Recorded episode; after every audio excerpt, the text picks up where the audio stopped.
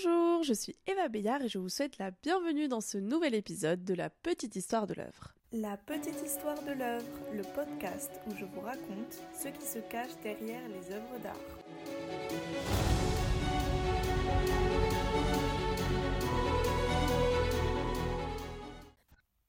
Aujourd'hui, pour ce nouvel épisode de la petite histoire par l'artiste, nous recevons Chloé, qui est artiste peintresse. Donc euh, Chloé, euh, je te laisse tout d'abord te présenter. Bonjour, euh, je m'appelle Chloé Laborie et je suis artiste depuis maintenant 5 ans, puisque j'ai fait des études en art.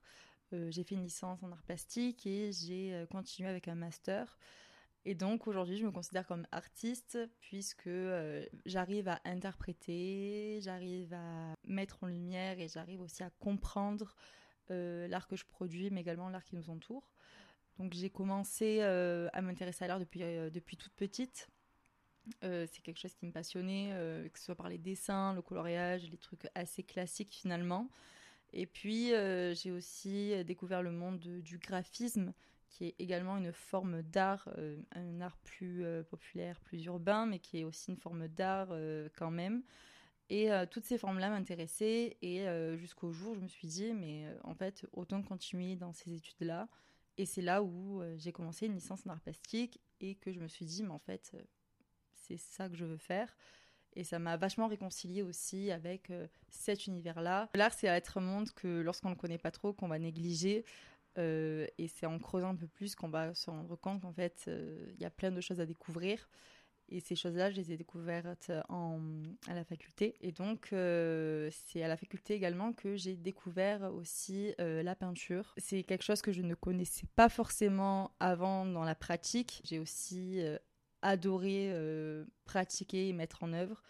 Et aujourd'hui, ben, je produis des peintures plus précisément des portraits. Merci pour cette euh, présentation, euh, Chloé. Et maintenant, est-ce que tu peux nous dire comment s'appelle euh, l'œuvre qu'il y a derrière nous, ou l'œuvre que tu as choisie pour ceux qui nous écoutent, et nous parler de l'histoire qu'il y a derrière? Alors, l'œuvre que j'ai voulu présenter aujourd'hui avec Eva, c'est une œuvre qui fait partie d'une de, de, mes dernières séries. D'ailleurs, c'est la dernière que j'ai produite dans cette série. Elle s'appelle Dark Red, tout simplement. Euh, très grossièrement, il y a du rouge et du blanc dans cette œuvre. Euh, c'est pas la peine de chercher non plus midi à 14h pour les titres. Mais aussi, cette œuvre, elle est euh, intéressante dans la façon dont j'ai pratiqué aussi le flou du portrait. Alors, il faut savoir que dans ma pratique des portraits, j'adore créer la matière, j'adore créer la chair. C'est quelque chose qui m'intéresse vachement, à trouver la bonne couleur de peau, la bonne carnation. J'ai eu beaucoup de références artistiques comme Francis Bacon ou, euh, Lucien Freud aussi, qui ont beaucoup travaillé ces portraits très vulgaires, j'ai envie de dire, très trash, où euh, c'est pas l'esthétique qui va l'emporter, c'est vraiment euh, la chair telle qu'elle est. Donc ça peut être des sujets très violents la plupart du temps.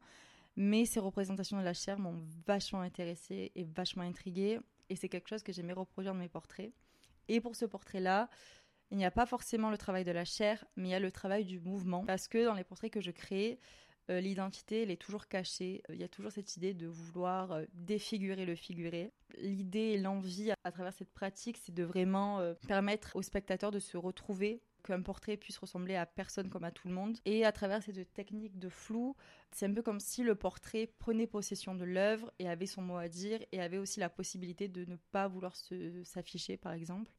Euh, donc il y a cette idée de mouvement que j'ai créé avec euh, le pinceau. Donc c'est pas euh, quelque chose que j'ai effacé, c'est vraiment moi qui crée ce mouvement-là. Et ce qui est intéressant dans cette toile aussi, c'est que nous allons avoir un contraste entre le flou et le noir et blanc et le fond qui est rouge, statique, qui ne bouge pas, qui est presque carré, géométrique, un, un, art presque froid. Donc ces deux contrastes vont vraiment donner une certaine dynamique au portrait.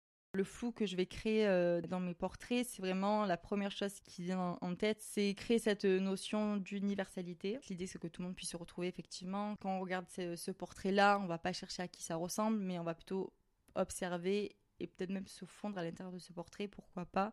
C'est propre à chacun, en fait, tout le monde est libre d'interpréter ce portrait euh, à sa façon. Mais il y a quelque chose aussi qui est beaucoup plus profond à travers cette envie de flouter l'identité, de défigurer le, figuré. C'est euh, une notion qu'effectivement j'ai mis très longtemps avant de comprendre pourquoi je faisais ça, parce qu'on comprend pas tout le temps forcément euh, pourquoi on crée comme ça. C'est parce que moi j'ai une soeur jumelle et donc la notion d'identité elle a été déjà biaisée euh, depuis toute petite et euh, j'ai mis très longtemps à découvrir mon identité, qui j'étais, beaucoup plus tard que les autres. Lorsqu'on, enfin mon prénom c'était pas Chloé, c'était les jumelles. On était déjà réduit à une identité alors qu'on était deux personnes.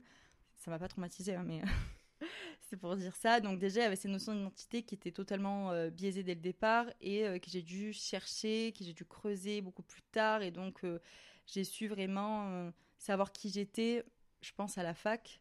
Et donc, forcément, c'est comme ça à la fac, j'ai appris la peinture. Je pense que ça a un peu découlé là-dessus. Et donc, voilà, cette recherche d'identité, finalement, c'est la mienne. Et c'est un peu vouloir retranscrire ce que j'avais perçu de ma propre identité à travers ces portraits.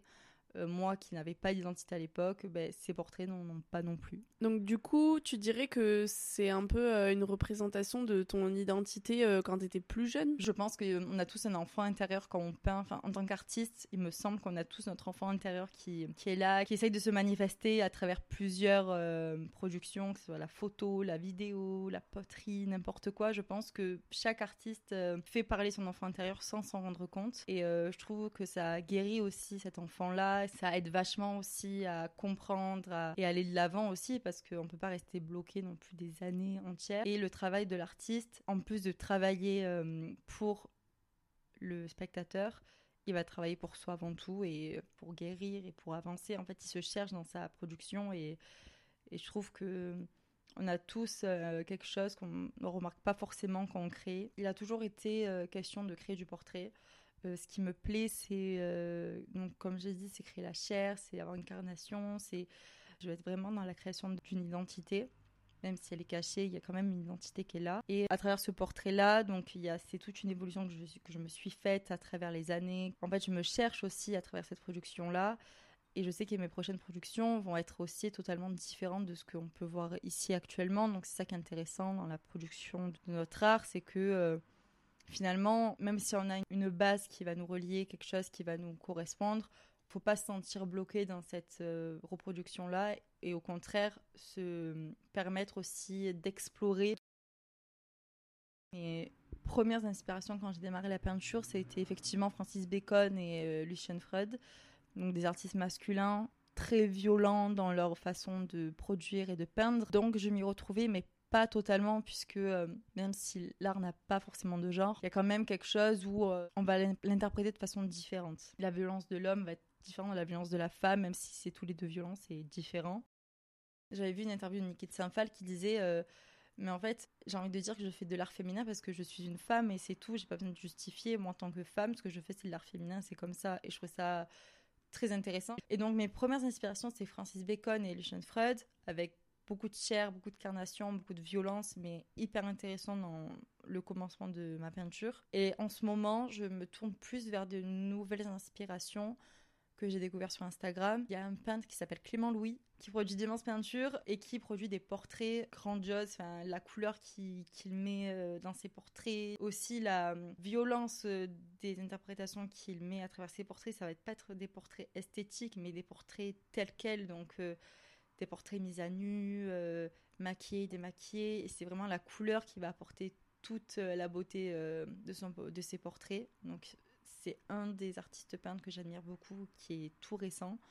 Et la deuxième, c'est une, artiste qui s'appelle Elena Goual, qui elle va créer des portraits de femmes, mais à travers juste le mouvement du couteau. Donc elle va pas créer, elle va pas être minutieuse, c'est vraiment deux trois traces avec le couteau et ces deux trois traces suffisent à créer le portrait en lui-même. Donc ces deux productions là, elles sont totalement différentes, mais elles m'inspirent vachement et elles me donnent vraiment envie de d'exploiter encore plus loin euh, moi mes productions de portraits. Donc euh, voilà. Merci beaucoup Chloé pour ces explications sur ton œuvre et sur ton art en général.